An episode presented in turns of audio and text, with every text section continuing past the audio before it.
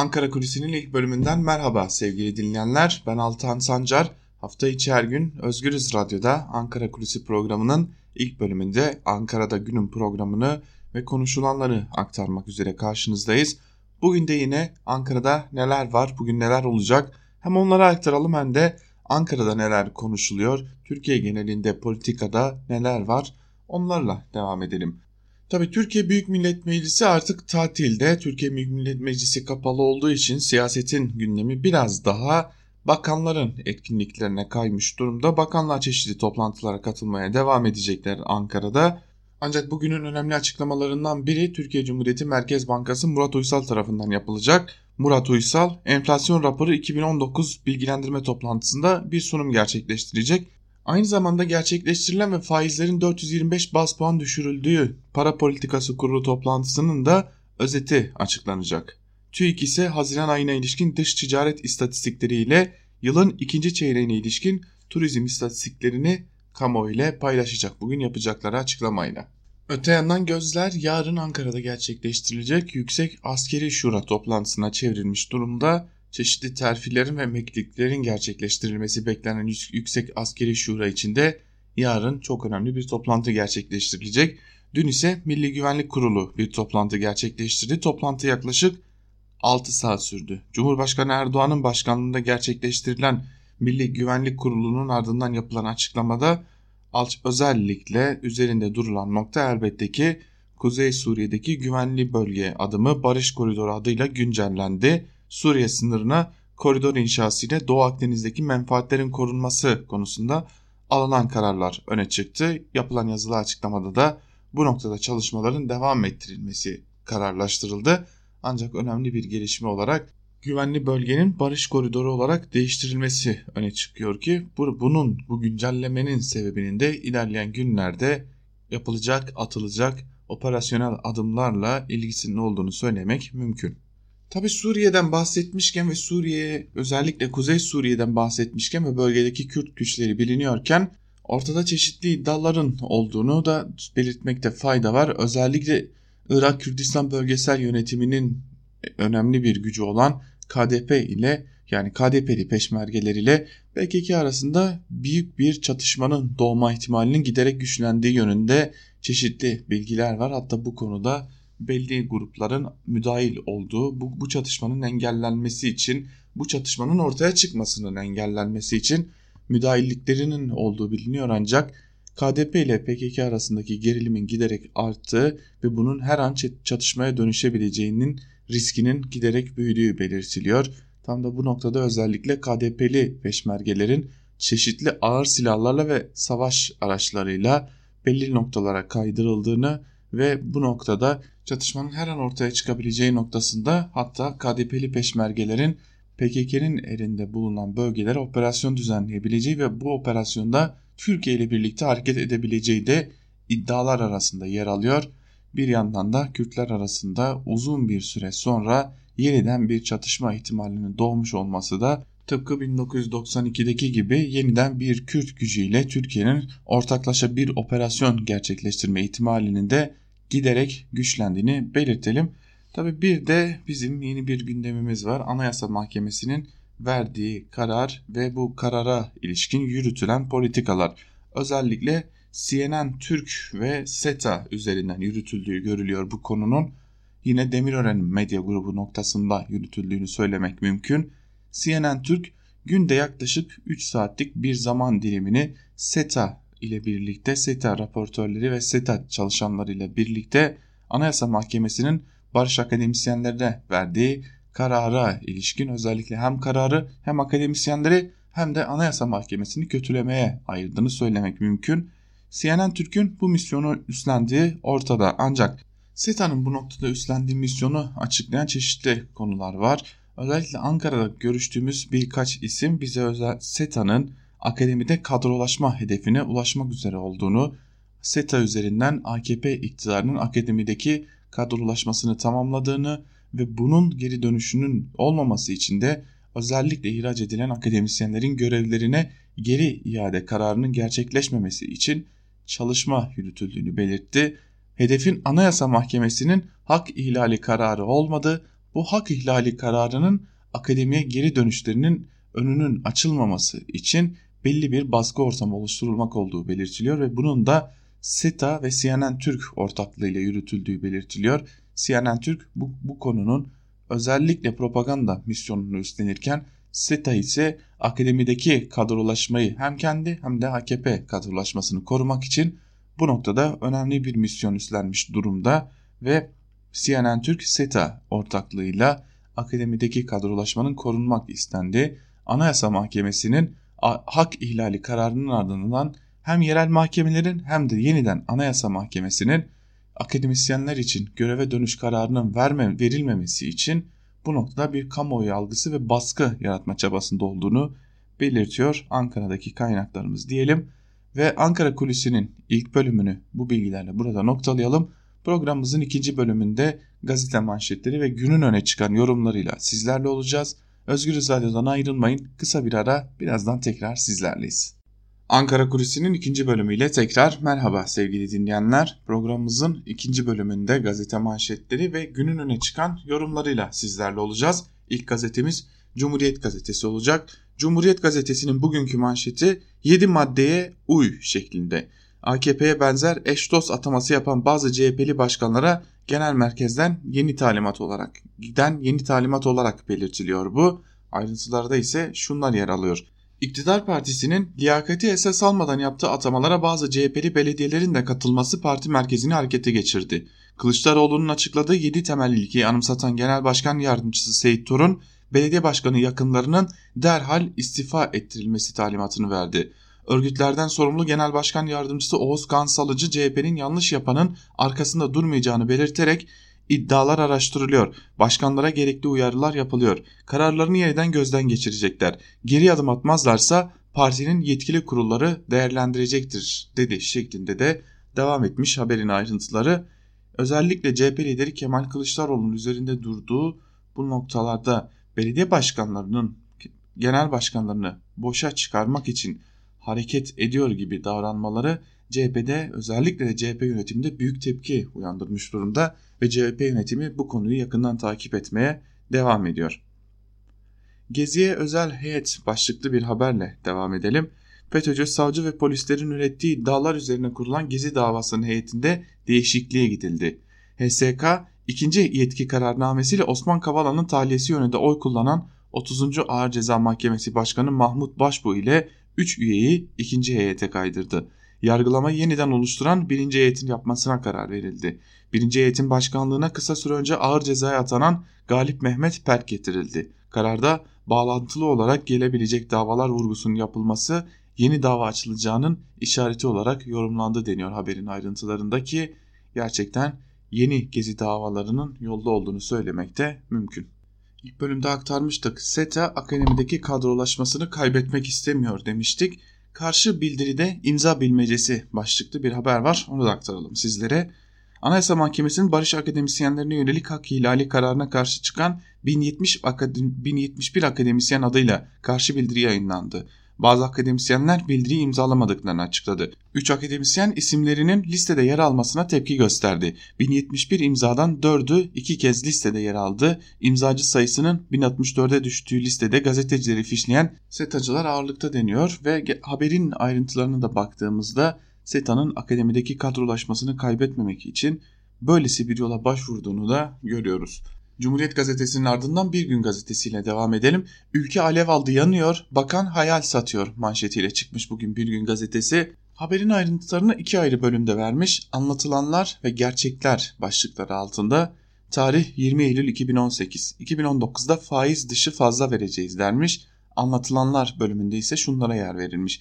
Berat Albayrak Ağustos ve Eylül aylarında yaşanan kur şokunun ardından yeni ekonomi programında burası çok önemli sözleriyle damga vurmuştu. Programda 2019 yılında faiz dışı fazlanın artacağı ve 75 milyar liralık tasarruf sağlanacağını iddia etmişti.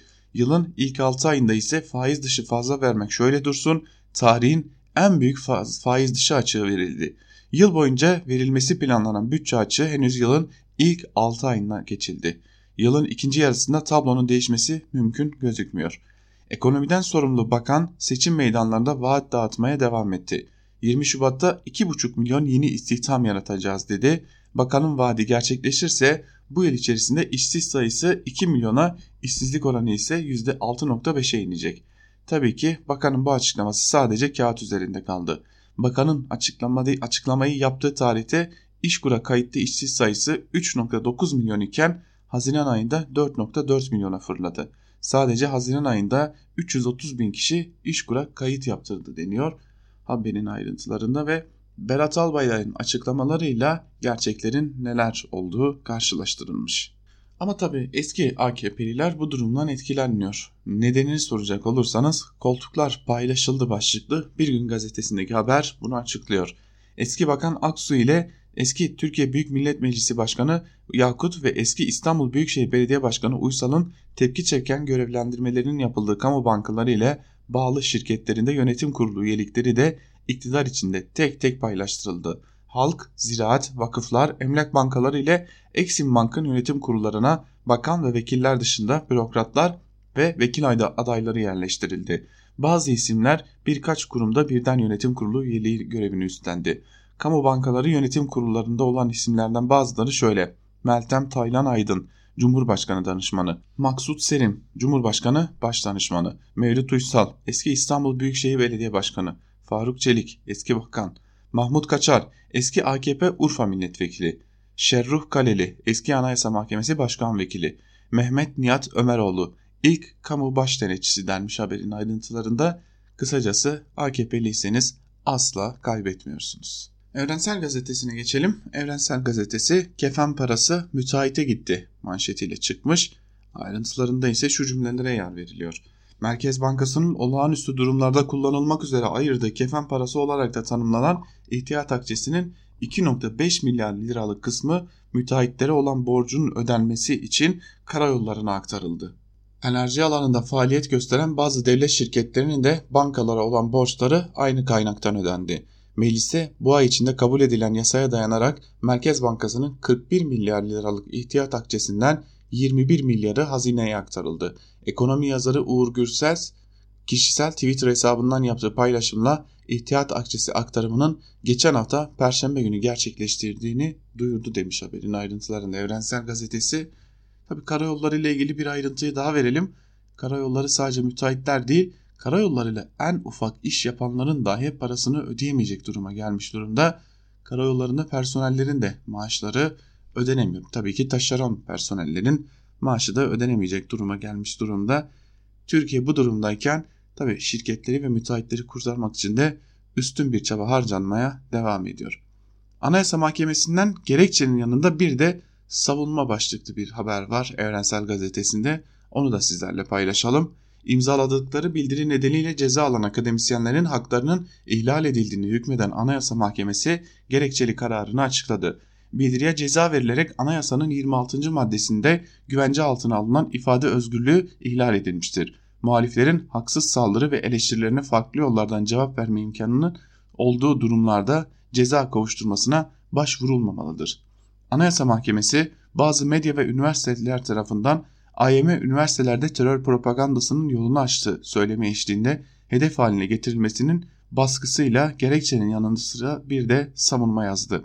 Toplumun büyük çoğunluğu için kabul edilemez bir içeriğe sahip terörle mücadele eden devleti halka katliam yapmakla suçlayan açıklamaya katılmak elbette mümkün değildir. Tabi Ankara Kulisi'nin ilk bölümünde de belirttik. Hedef akademiye geri dönüşlerin önünün kapatılması bu yönde çalışmalarda devam ediyor. Yeni Yaşam ile devam edelim. Yeni Yaşam bu suça ortak olacağız bildirisi manşetiyle çıkmış. Ayrıntılarında ise şunlara yer veriliyor. Türk Silahlı Kuvvetleri'nin bölge kentlerinde yürütüğü operasyonlarda sivillerin zarar görmesine dikkat çekmek amacıyla çok sayıda akademisyenin imzaladığı bu suça ortak olmayacağız bildirisi AYM'nin kararıyla bir kez daha gündeme geldi. Geçen hafta Anayasa Mahkemesi'nin metni imzalayan akademisyenlere yönelik baskıları hak ihlali olarak değerlendirmesi hükümete yakın çevreleri rahatsız etti. Anayasa Mahkemesi'nin kararına karşı 1071 imzalı bir bildiri yayınlandı. Barış bildirisi için sözde ifadesi kullanılarak Anayasa Mahkemesi'nin kararının kınandığı bildirinin yayınlanmasına Ağrı İbrahim Çeçen Üniversitesi, İstanbul Aydın Üniversitesi ve Medeniyet Üniversitesi yönetimleri öncülük etti. Ancak Doktor Şerif Eskin ve bazı akademisyenler bilgisi dışında isimlerinin kullanıldığını belirtip imzalarını geri çekti deniyor haberin ayrıntılarında. Zaten akademinin içler acısı halini görmek dışarıdan dahi mümkünken üniversitelerden akademisyenler artık kaçmaya başlarken bu tarz bildirilerin çıkması da hiç şaşırtmıyor aslında. Gözleri cebimizde başlıklı haber ile devam edelim yine Yeni Yaşam gazetesinden patron örgütleri borçlarının devlet tarafından ödenmesini istemiş. Her kriz döneminde olduğu gibi bu ekonomik krizin faturası da halka ödetiliyor. Yapılan zamlar ve işsizlikle zaten krizin faturasını ödemeye başlayan halka ek yük getirilmeye çalışılıyor. Ankara Ticaret Odası Başkanı Gürsel Baran, konkordato ilan eden firmaların borçlarının halkın vergileriyle oluşturulan devlet bütçesinden ödenmesini isteyerek hükümetten adım beklediklerini söyledi.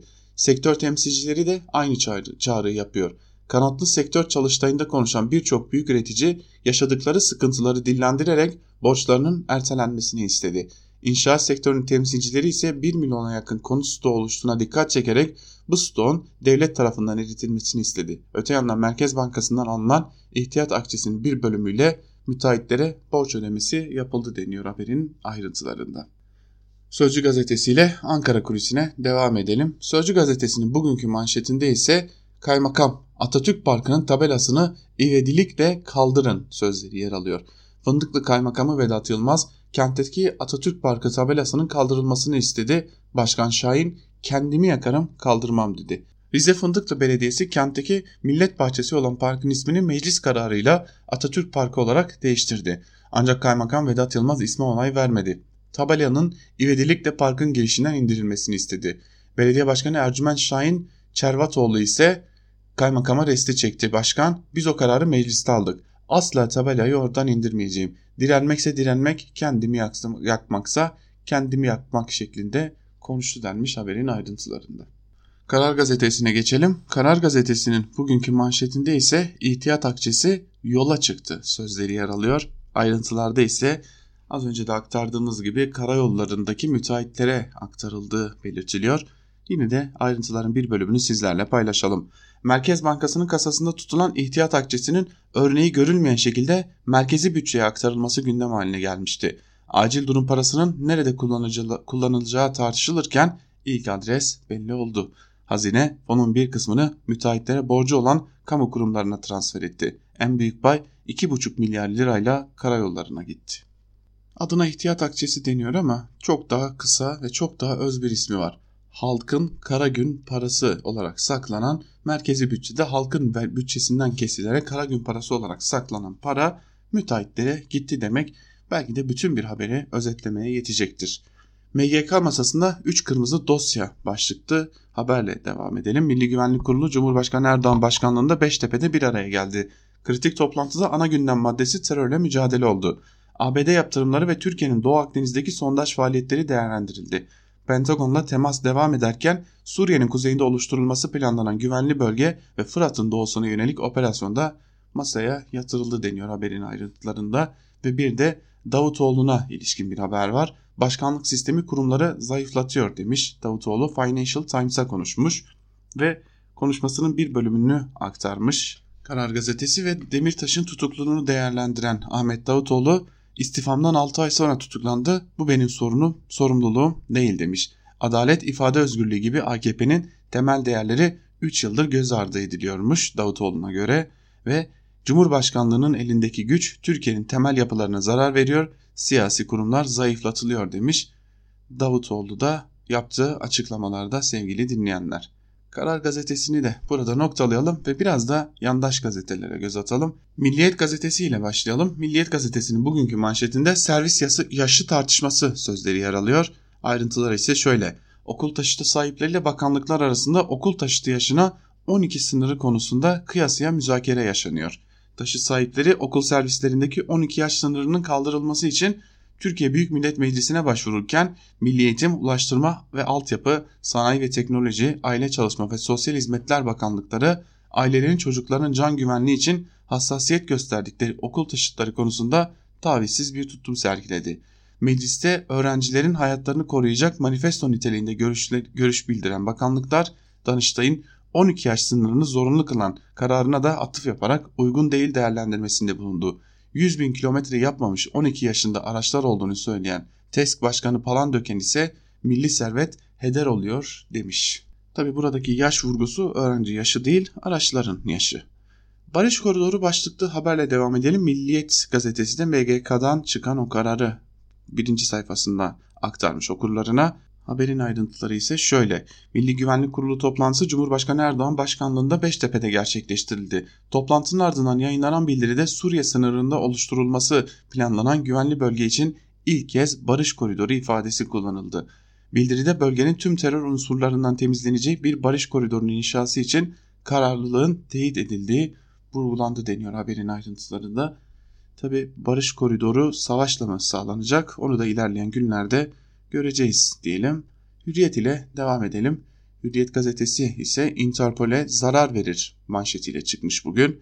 Cumhurbaşkanı Erdoğan başkanlığında yapılan Milli Güvenlik Kurulu'nda PYD YPG'lilerin kırmızı bültenden çıkarılıp FETÖ'cülerin de listeye alınmamasının Interpol'ün itibarına zarar vereceği vurgulandı deniyor. Geçtiğimiz günlerde aralarında Salih Müslüm'ün de bulunduğu birçok isim kırmızı bültenden çıkarılmış ve Interpol bu isimleri aramayı durdurmuştu. Bu konuya değinilmiş ve özellikle bu durumun kırmızı bülten durumunun Interpol'e zarar verileceği belirtilmişti. Ancak Interpol son zamanlarda özellikle Türkiye'den gelen çok sık talepler nedeniyle artık Türkiye'den giden taleplerin dikkate alınmadığını sık sık açıklıyordu. Hürriyet gazetesinden Çavuşoğlu'nun açıklamalarına içeren kısa bir haber var onu da paylaşalım sizlerle. S-400 NATO'ya sorun çıkarmaz başlıklı bir haber. Dışişleri Bakanı Mevlüt Çavuşoğlu S-400'lerin NATO açısından sorun olmadığını söyledi. Çavuşoğlu S-400'ler NATO'ya yönelik bir sorun teşkil etmiyor. Türkiye birçok alanda NATO'nun faaliyetlerine katkı sağlıyor dedi diye de haberin ayrıntılarını verelim ve Sabah gazetesine geçelim. Sabah gazetesi ise bankamatik yandaşlar manşetiyle çıkmış. Ayrıntılar ise şöyle. CHP İstanbul İl Başkanı Kaftancıoğlu'nun 6 yardımcısı tek bir gün bile işe gitmeden CHP'li ilçe belediyelerinden maaş alıyor denmiş ve İlayda Çağla Kocaoğlu, Bahar Çetinkaya ve Mert Bahçetepe'nin Kadıköy, Kadıköy Belediyesi'ne ait Kastaş'ta büro işçisi, Nurten Aksüt ve Gürsel Yeter'in Beşiktaş Belediyesi'ne ait Beltaş'ta büro işçisi, Necda Kayabaş'ın ise Maltepe Belediyesi'ne ait Mataş'ta büro işçisi olduğunu ve işe gitmeden maaş aldıklarını öne sürmüş Sabah gazetesi de. Tabi CHP'li Özgür Özel de Fahrettin Altun'un eşinin iki ayrı yerden Fahrettin Altun'un da iki ayrı yerden maaş aldığını geçtiğimiz günlerde açıklamıştı.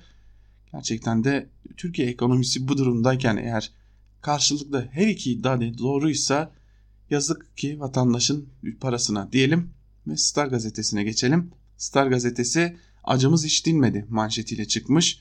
Ayrıntılar ise şöyle. PKK'li caniler tam bir yıl önce anne Nurcan Karakaya ile Bedirhan bebeği alçakça katletmişti. Kızı ve torunu şehit olan Suudiye Demir ise senesi oldu acıları hiç dinmedi dedi. Hakkari Yüksekova'da 31 Temmuz'da bir saldırı gerçekleşmişti ve asker eşini ziyaretten dönen Nurcan Karakaya ile 10 aylık bebeğini bombalı tuzakla öldürüldüğü belirtiliyordu. PKK saldırısı olarak geçmişti bu saldırı. Bunun yıl dönümü ve bugün, bugün Star gazetesi bu saldırı ve kaybın durumunu ve bu saldırının ardından bir annenin acılarını anlatmış Star gazetesinin manşetinden. Star gazetesinde bir haber daha var onu paylaşalım. AYM kararı özgürlük değil teröre destektir başlığıyla verilmiş bu haber. Terör destekçilerini cesaretlendiren, cesaretlendiren Anayasa Mahkemesi kararına üniversitelerden sert tepki geldi. İstanbul Medeniyet ve Recep Tayyip Erdoğan ve Hasan Kalyoncu Üniversiteleri yayınladıkları bildiriyle teröre desteğin kabul edilemez olduğunu belirtti deniyor haberin ayrıntılarında. 1071 akademisyenle başlayıp gün içerisinde 1064 akademisyenle kapatan bildiriyi kastediyor. Star gazetesi de AYM kararı teröre destektir şeklindeki haberin ayrıntılarında. Devam edelim. Yeni Şafak'a geçelim. Yeni Şafak da Anayasa Mahkemesi'nin kararını manşetine taşımış. Bu karar terörü meşrulaştırır manşetiyle çıkmış bugün. Anayasa Mahkemesi PKK'nın hendek ve barikat terörüyle mücadele eden güvenlik güçlerini katliam yapmakla suçlayan akademisyenleri aklayan kararına büyük tepki var. 1071 akademisyen önceki gün bir bildiri yayınlayarak Anayasa Mahkemesi'ni kınadı. Yeni Şafak konuşan akademisyenler milletin vicdanını sızlatan kararın terörü meşrulaştıracağını ve teröristleri cesaretlendireceğini söyledi deniyor. Haberin ayrıntılarında Ankara Kulisi'nin ilk bölümde söylediğimizi tekrar hatırlatalım bu konuya ilişkin. Esas hedef Anayasa Mahkemesi'nin bu kararı ile birlikte ihraç edilen akademisyenlerin geri dönüşünün önünün kapatılması ki bu yolla AKP'nin akademideki kadrosunun zarar görmemesi hedefleniyor. Yandaş medyanın ve AKP'nin Anayasa Mahkemesi'ne bu denli sert çıkmasının esas nedeninin bu olduğunu söyleyelim ve geçelim Yeni Akit'e. Son olarak Yeni Akit gazetesinden aktaralım gelişmeleri. Yeni Akit gazetesi bugünkü manşetinde marketler bir kurbandan 12 hisse çıkarıyor manşetiyle çıkmış. Alkol ve domuz eti satan market zincirleri şimdi de Müslümanları kurban hisseleriyle aldatıyorlar. Bu marketler dinimizce 7 kişiden fazla hisse olmayan büyükbaş hayvanları 11-12 hisseye çıkarıp kurbanı da ranta çeviriyorlar denmiş haberin ayrıntılarında. Akit birkaç gündür bu konuya takmış durumda marketlerde satılan kurbanlık et konusunda özel bir duyarlılık gösteriyor. Tabi Akit Rusya'daki protestoları muhaliflerin Putin'in ortaya çıkardığı rejime yönelik protestoları da görmüş gözünden kaçmamış Akit'in Rusya'yı da karıştırdılar başlığıyla vermiş. Ayrıntılar ise şöyle Rusya birkaç gündür yine gösterilerle mücadele ediyor. Moskova'da şehir meclisine yapılan seçimlerde bağımsız adayların seçime katılmasının engellenmesi gerekçesiyle başlayan hükümet karşıtı gösterici, gösteriler sokakları karıştırdı. Göstericilerin Rusya'daki batı yanlısı grup vakıflarla içli dışlı olmaları onlardan destek alarak sokaklara indiklerini gösteriyor. Rusya'nın Türkiye S-400 satışına batının karşılığının sokakları karıştırmak olduğu belirtiliyor. Sokak gösterilerinde çok sayıda Ermeninin yer alması S-400 satışı nedeniyle Rusya'ya gözdağı vermek için bunların sahneye sürüldüğü ifade ediliyor denmiş. Toplamda 3 paragrafta ne kadar nefret suçu işlenebilir, ne kadar ırkçılık yapılabilir ve ne kadar yalan atılabilir diye bakacak olursak Akit gazetesi bu rekoru elinde tutmaya devam ediyor diyelim. Gazete manşetlerini burada noktalayalım ve günün öne çıkan yorumlarında neler var hep birlikte onlara göz atalım. Köşe yazarlarına Yeni Şafak gazetesinden Yasin Aktay'ın AKP'nin muhtaç olduğu kudret başlıklı yazısıyla başlayalım. Aktay yazısının bir bölümünde şunları kaydediyor. Bugün muhalefete de özellikle İstanbul ve Ankara'da bir çıkış yolu açmış görünen şey ortaya koydukları daha adil, daha iyi bir Türkiye için söylemleri, programları veya projeleri değil. Sadece AKP'ye karşı 17 yıllık iktidar pratiğinde biriken hoşnutsuzlukların değerlendirilmesinden başkası da değil.'' Bu hoşnutsuzlukların sebebi tabii ki hoşnutsuz olanlar değil. Adalet melekesi tam da burada devreye girer. Yerinde gitmeyen, hoşnutsuzluklar üreten, bizim detay zannedip yüz çevirdiğimiz, bakmaktan ve görmekten imtina ettiğimiz neler var ki bu hoşnutsuzlukları biriktiriyor. Adalet ve Kalkınma Partisi'nin tam da burada gözden kaçan detaylara ve küçük şeylere eğilmesi, bunları kendi içinde değerlendirmesi gerekiyor. Çünkü iktidar ölçeğinde gözden kaçan detay her biri bir alem olan bireysel hayatlar için çok şey ifade ediyor. Fırat kenarında bir kurdun kaptığı koyunun hissiyatına sahip olmak adalet talebi olanların fantezi bir söylem değil gerçek kişiliği haline gelmelidir. Adaletin en sinsi düşmanı lakaytlıktır, vurdum duymazlıktır.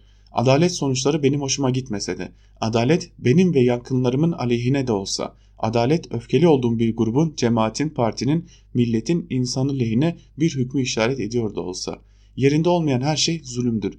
Emeğin ürünü olmayan, hak edilmemiş her bir kuruş, kazanç, hak edilmemiş makam, elinde ehlinde olmayan görevler, yerini kaybetmiş emanetler adalet kaybının işaretleridir. Bir şeyin yerinde olup olmadığının çok basit ölçüsü vardır. Bir şey yerine yakışıyorsa orada güzel duruyordur, yerindedir. Değilse eğreti durur, adaleti kaymıştır. Adaleti bir değer olarak, bir kültür olarak ve kişilik olarak yaygınlaştırmanın ve güçlendirmenin yollarına bakmak lazım.'' AKP'nin bir ideolojisi veya bir misyonunun olmadığı yönündeki eleştirilere hiçbir zaman katılmadım. Adalet gibi bir hedefi olan bir parti için başka bir ideolojiye gerek yoktur. Ha AKP adalet konusunda ortaya koyduğu parlak performansın edebiyatını yeterince yapamadı. Bunu bir söyleme ve kişilik eğitimi meselesine dönüştüremedi. Yapmalı mıydı? Çok söyleyip az yapmak yerine çok şey yapıp az söylemek mi daha iyiydi? Bunun tartışmasını da sosyal psikologlara havale edelim demiş Yasin Aktay yazısının bir bölümünde. Yine Yeni Şafak'tan bir yazıyla devam edelim. Özlem Albayrak'ın başkanlık sistemi doğru karar mıydı? Başlıklı bir yazı kalemi almış ve bir bölümünde şunları aktarıyor. Eski Başbakan Davutoğlu verdiği röportajda başkanlık sisteminden sonra Türkiye'de kurumların zayıfladığını söyleyerek bu sistemin Cumhurbaşkanı Erdoğan'a eşi görülmemiş bir güç verdiğini belirtmiş ve bu yapının Türkiye'ye zarar verdiğini söylemiş. Bu sistemin Cumhurbaşkanı Erdoğan'a eşi görülmemiş bir güç verip vermediği elbette tartışılabilir. Fakat benim hele de İstanbul seçimlerinden sonra gördüğüm bu sistemin sözü edilen o mutlak gücün sebebi olduğu kadar arızası haline de geldi. Benim gördüğüm Cumhurbaşkanlığı sisteminin irili ufaklı, birbirine benzer benzemez tüm muhalefet partilerinin odaklarını bir iktidar umudu taşıyabilmek adına bir araya gelmeye zorladı. Onları iktidar ol, ol, olma ihtimaline hiç olmadığı kadar yaklaştırdı. Çünkü bu sistemde en çok oyu alan değil %50 artı bir oyu alan iktidar oluyor. Bu sistem tek tek partileri değil pek çok partinin ittifakını öngörüyor. Evet partili cumhurbaşkanlığı sistemi işlerin daha hızlı yürümesi, bürokrasi sulsasının bitirilmesi, seçilmişlerin atanmışlar tarafından preslenmesinin önüne geçmesi gibi anlaşılır sebeplerle çıkarılan yolda gücün mutlaklaşmasına kapı aralıyordu. Ama aynı sistem Türkiye'deki Erdoğan karşıtlarının görüş, ideoloji, inanç, yaşam biçimi, etnisite ayrımı olmaksızın bir araya gelmelerine hem zemin hem de olanak sağlamasıyla sözü edilen o mutlak gücün tehdidi haline de geldi. Sadece kuru bir tehdit, bir ihtimal de değil üstelik. Bu sistemin muhalefeti aynı çatı altında ve tek bir aday çevresinde toplaması nedeniyle 25 yıldır İstanbul ilk kez muhalefete geçti. CHP lideri Kılıçdaroğlu durumdan oldukça memnun gözüküyor. Zira ilk kez Erdoğan'ın iktidar, iktidarını sona erdirme ihtimali ufukta belirmiş oldu. İşin ilginç yanı seçmenin ideolojik yönelimi nedeniyle ekonomiden hiç etkilenmez sanılan siyasal davranışın da ekonomik göstergelerin çok da uzağa düşmediği ortaya çıkmış oldu. Sonuçta tek elden çıkan hızlı iş amacıyla getirilen %50 artı 1'in işleri bozma potansiyeli ortaya çıktı. Reform diyenler haklı olabilirler demiş Özlem Albayrak da Yeni Şafak'taki yazısında ve uzun süredir AKP'nin rahatsızlığını gizlemeden dile getirdiği %50 artı 1 konusunda reforma ihtiyaç olduğunu dile getirmiş. Gazete Duvar'dan Kemal Can'ın terbiyesizliğin lüzumu yok başlıklı yazısıyla devam edelim. Can yazısının bir bölümünde şunları aktarıyor. Popülizm sadece egemenlerin iktidar sahiplerinin kışkırttığı karşıtlıklar hamasetle bezeli yalan övünçler yaratmıyor karşı popülizmde sıfatlara olmadı imalara yaslayarak iç düşmanlar ne mal olduğu zaten bilinenler ya da kendiliğinden yüksek vasıflara sahip kapalı gruplar imal ediyor. Suçlamaların simetrisi aynı sertlikte haksız iddialar, zorlama genellemeler üretiyor. Bir etnik grup veya aslında her grup için ortaya atılabilecek bir etiketleme ile onlar için asla böyle bir şeyden bahsedilmeyeceğini söylemenin nasıl kardeş olduğu çoğu zaman görülemiyor. Örneğin Müslümanları şiddetle eşleştirmekle İslam'ın asla şiddetle yan yana anlamayacağını söylemenin veya her durumdan faşizm keşfetmekle her kalabalık hezeyanını meşru görmenin aynı şeyin farklı yüzleri olduğu dikkatten kaçıyor. Tartışılan ya da eleştirilen her kişi veya durum için sıfatlar ve imalar marifetiyle peşin destekçi temini mubah kabul ediliyor. Saldırmak kesmiyor, saldıranları arttırmak gerekiyor. En baştaki söze döneceksek sadece herkesin aklından geçenleri söyleyen, hiçbir tarafını güzelleştirmeden, inceltmeden, hatta birilerinin ağzının payını vermek için biraz daha vulgarize ederek tekrar eden birini okumak, izlemek ne işe yarar? Teslim olunursa eğer rahatlatabilir, ait olma hissini güçlendirebilir ama yine de sanki biraz zaman kaybı. Aynı şekilde böyle bir cümle eşliğinde alınmış alkış da kalabalık bir türbün önünde oynama keyfi verse bile fazla övünülecek bir durum değil gibi.'' Ortalamanın sözcülüğü daha fazla kırıp dökme lüksü sağlayabilir ama kalabalığın sözüyle aynı olması sizinkini daha değerli yapmaz. İşin her iki tarafı için şöyle de diyebiliriz. Sadece aynen sizin gibi hisseden ve tam da sizin düşündüklerinizi söyleyenleri takip ederek bir şey öğrenmek pek mümkün değil. Sizi öven bütün okuyucularınız ve izleyicileriniz bu cümleyi kurmaya başladıysa yaptığınız işi ve özellikle de özgüveninizi gözden geçirmeniz gerekir. Son günlerde hem ekonomi hem dış politika krizlerini perdelemek için alana itilen Suriyeliler meselesi etrafında bu çerçeve fazlası uyan yakışıksız tartışmalar sürüyor. Olmadık argümanlar saçma bağlamların malzemesi, son derece rahatsız edici imalar, masum savunmaların parçası, sevimsiz üsluplar popülerliğin gereği olarak devreye giriyor. Kendi sesinin veya aldığı alkışın şehvetine kapılan ya da uğradığı suçlamanın yarattığı hiddete karşı durmayanlar sonradan değil şimdiden utanmaları gereken şey, gerekecek şeyleri söylüyorlar. Bir sürü yanlışın, çok tehlikeli kışkırtmaların, rahatsız edici hedef göstermelerin yanında bunlar ayıp ve yazma konuşma terbiyesizliği. Terbiyesizliğin de kimseye faydası ve lüzumu yok. Bu yazıda isim kullanılmaması kendi isminden ve sesinden uzaklaşabilenlerin kulağının biraz daha açık olması umudundadır demiş Kemal Can yazısının bir bölümünde. Sözcü gazetesinden Deniz Zeyrek'in yeğencilik başlıklı yazısıyla devam edelim. Yazısının bir bölümünde CHP lideri Kılıçdaroğlu'ndan bazı cümleler de aktarmış. Bir kısmı şöyle yazının. Geçen 17 yılda eş dost kayırmacılığı AKP'de çok gündeme gelmişti. Konu İzmir'de, İstanbul'da ve Adana'da bazı CHP'li ilçe belediye başkanlarının çocuklarını, damatlarını, kayınbiraderlerini, kuzenlerini, eniştelerini önemli görevleri getirmesiyle yeniden gündeme getirildi. İster AKP ister CHP yapsın. Olay açıkça nepotizm örneğindir. Bu konuyu CHP lideri Kılıçdaroğlu'na sordu. Öncelikle Sözcü'nün de aralarında bulunduğu bağımsız medyanın bu konuyu haber yapmasından duyduğu memnuniyeti dile getirdi. Hatta havuz medyasının bizim başkanların bu tutumlarını haber yapmalarından çok memnunuz. Kamu adını denetim yapıyorlar dedi. Kılıçdaroğlu'nun sözlerini aynen aktarıyorum. CHP'li belediyelerden verilen örneklerin hiçbiri etik değil, hepsi düzeltilir. Bundan sonra bu tür uygulamalar olmayacak. Ancak burada iki şey var. İlki bizim gösterdiğimiz duyarlılığı bağımsız medyanın gösterdiği duyarlılığı havuz medyasının göstermemesi. Aynı şeyi yapan 50-60 AKP'li belediye başkanı var. Cumhurbaşkanı ülkenin hazinesini hazineyi bilmeyen damadına emanet etmiştir. Onlar sadece CHP'li belediyeleri haber yapıyorlar. Ahlaksa herkes için geçerli bir kavramdı. Kul hakkı yemekse herkes için geçerlidir. Rahatsız olduğumuz şey bu denetimi tek tarafta yapmalarıdır her meslekte olan etik kuralların bir tek siyasette bulunmadığını vurgulayan Kılıçdaroğlu, Meclis Başkanı Mustafa Şentop'a açık ve net çağrı, çağrı yaptığını söyledi. Ahmet Davutoğlu'nun başbakan olduğu dönemde meclise sunulan siyaset etiği yasası tasarısının Cumhurbaşkanı Erdoğan tarafından geri çekildiğini söyleyen Kılıçdaroğlu şöyle dedi. Bizim de bir siyasi ahlak yasa teklifimiz var. Meclis açıldığında hemen gündeme getirelim. İkisini de koyalım masaya. Diğer partiler de tekliflerini sorulsun. İlk oturumda meclis siyasi ahlak yasasını çıkarsın. Meclis siyasetin ahlaki temeller üzerine kurulmasını istiyorsa başkan bu adımı atsın. Nepotizmden kurtulmanın yolu kayırmacılığın, yandaşlığın, ayrımcılığın olmadığı, eşit imkanların ve tatminkar değerlerin öne çıktığı liyakat sisteminin siyasette egemen olmasından geçiyor. Meclis Başkanı Şentop bakalım Kılıçdaroğlu'nun çağrısına ne yanıt verecek diye de yazısını bitiriyor Deniz Zeyrek. Artı gerçekten Ayşe Yıldırım'ın CHP'nin Kürt meselesiyle imtihanı başlıklı yazısıyla devam edelim. Bir bölümde Yıldırım şunları aktarıyor. Pazar akşamı Artı TV'deki programımızda CHP'nin Kürt sorunu raporunun hazırlayıcılarından Sezgin Tanrı, Tanrıkulu ile konuştuk. Tanrıkulu çözüm süreci döneminde CHP'nin ortaya koyduğu tutum o dönem çok iyi anlaşılamadı. Süreci yönetenler CHP'nin aldığı tutumu ve alması gereken tutumu iyi analiz edemediler. Dediklerimiz o dönem belki de az geldi ama bugünden geriye bakıldığında bir yol açtığı kesin diyor. CHP'nin ana aktör olduğu bir süreçle Kürt meselesinin çözülebileceğini söyleyen Tanrıkulu'na göre günün şartları da buna uygun. Özellikle 23 Haziran ve 31 Mart seçim sonuçlarının bunu gösterdiğini anlatıyor. Peki ama CHP öncelikle kendi içindeki ulusalcıları bu sürece nasıl ikna edecek? Bu aynı zamanda bir ikna süreci diyor Tanrıkulu.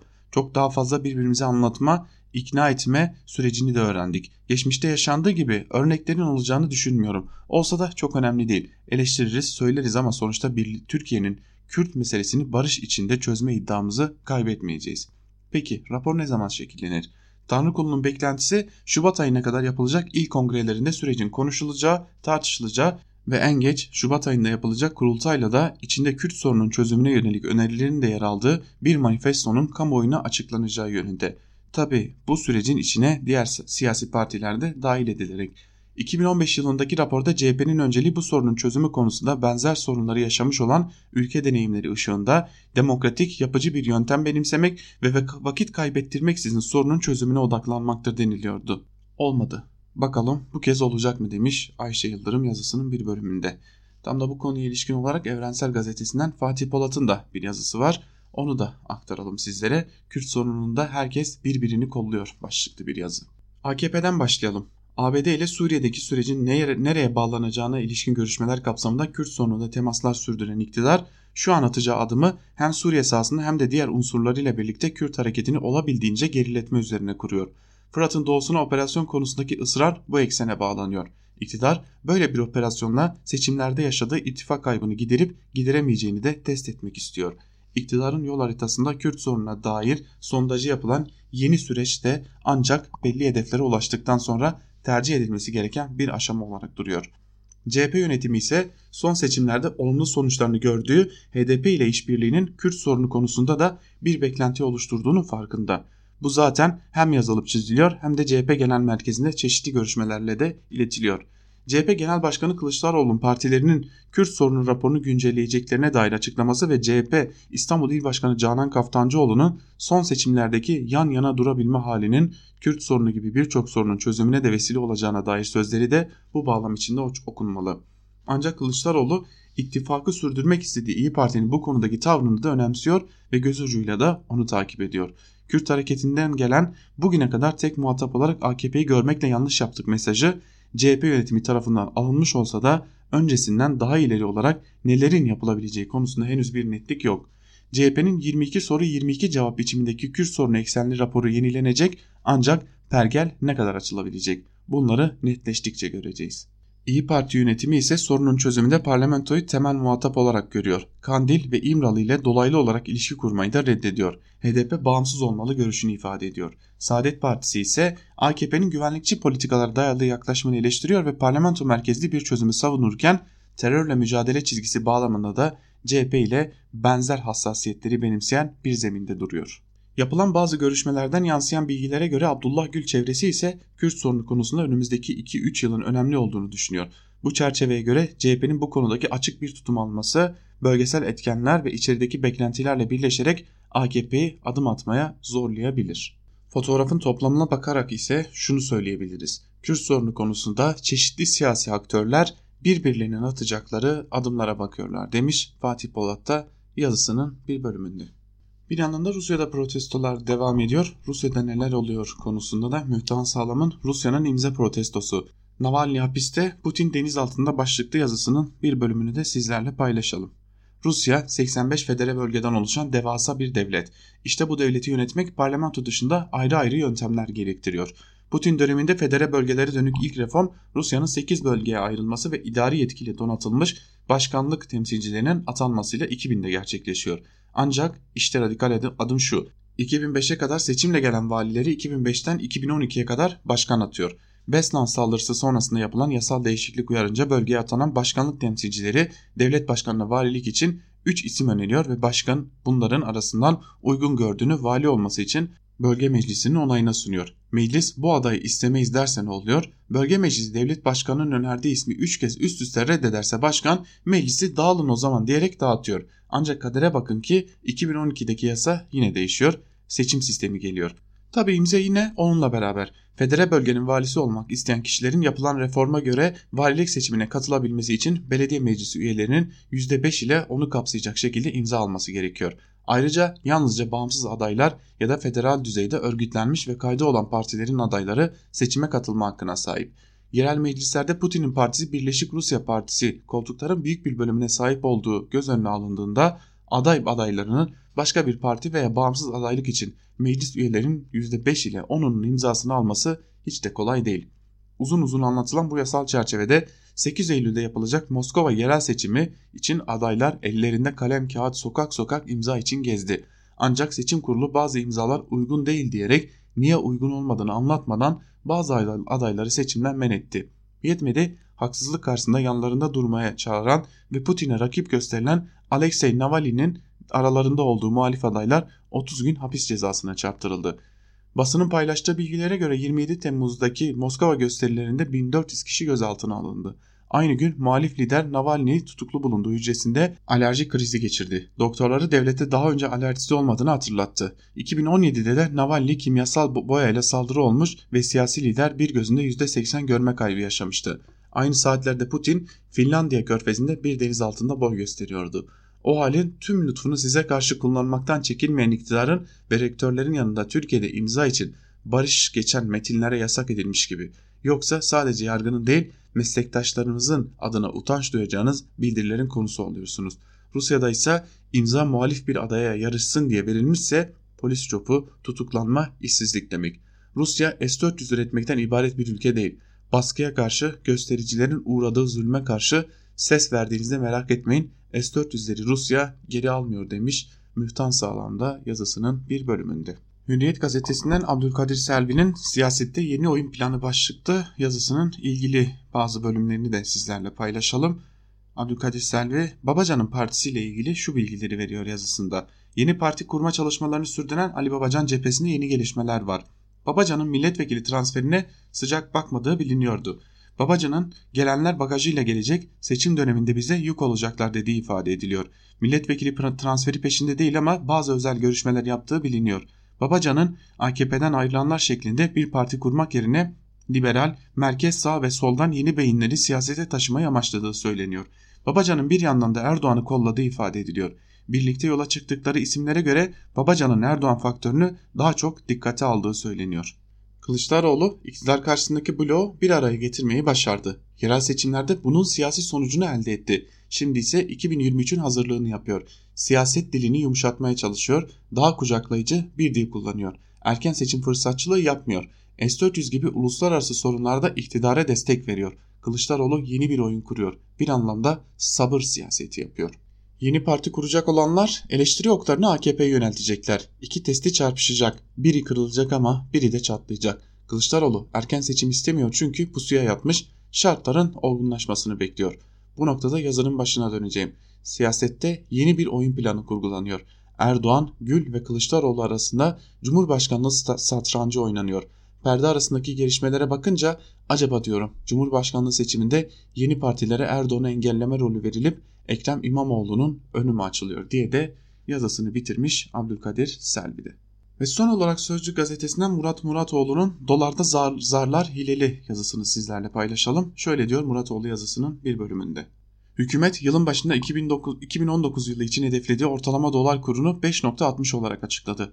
Bütün program buna bağlıydı. Haliyle ne pahasına olursa olsun bu seviyeyi savunacaktı. Dolar kuru tam da hükümetin hedeflediği seviyelerde. Kredi derecelendirme kuruluşları notumuzu çerçeve seviyesinden bile aşağı indirmişken Amerika ile her an papaz olma ihtimalimiz varken ekonomide hiçbir şey düzelmemişken sahi nasıl oluyor? Fazlası da söz konusu. Hazinenin Merkez Bankası'nın 40 milyar lirasının üzerine yatması bu durumun aynı zamanda para basması anla anlamını taşıması. 400 milyar liralık batık kredi kurtarma paketi açıklaması.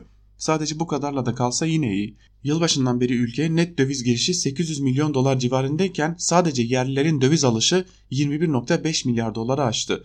Bu 21.5 milyar dolar nereden satıldı? Merkez Bankası rezervlerinde pek bir kıpırdama olmadı. Yani demek istediğim rezerv hesapları tutmuyor. Yurt dışına ödenen 4.5 milyar dolar net borca girmiyorum bile. Bunun tek bir anlamı var. Hileli zarlar.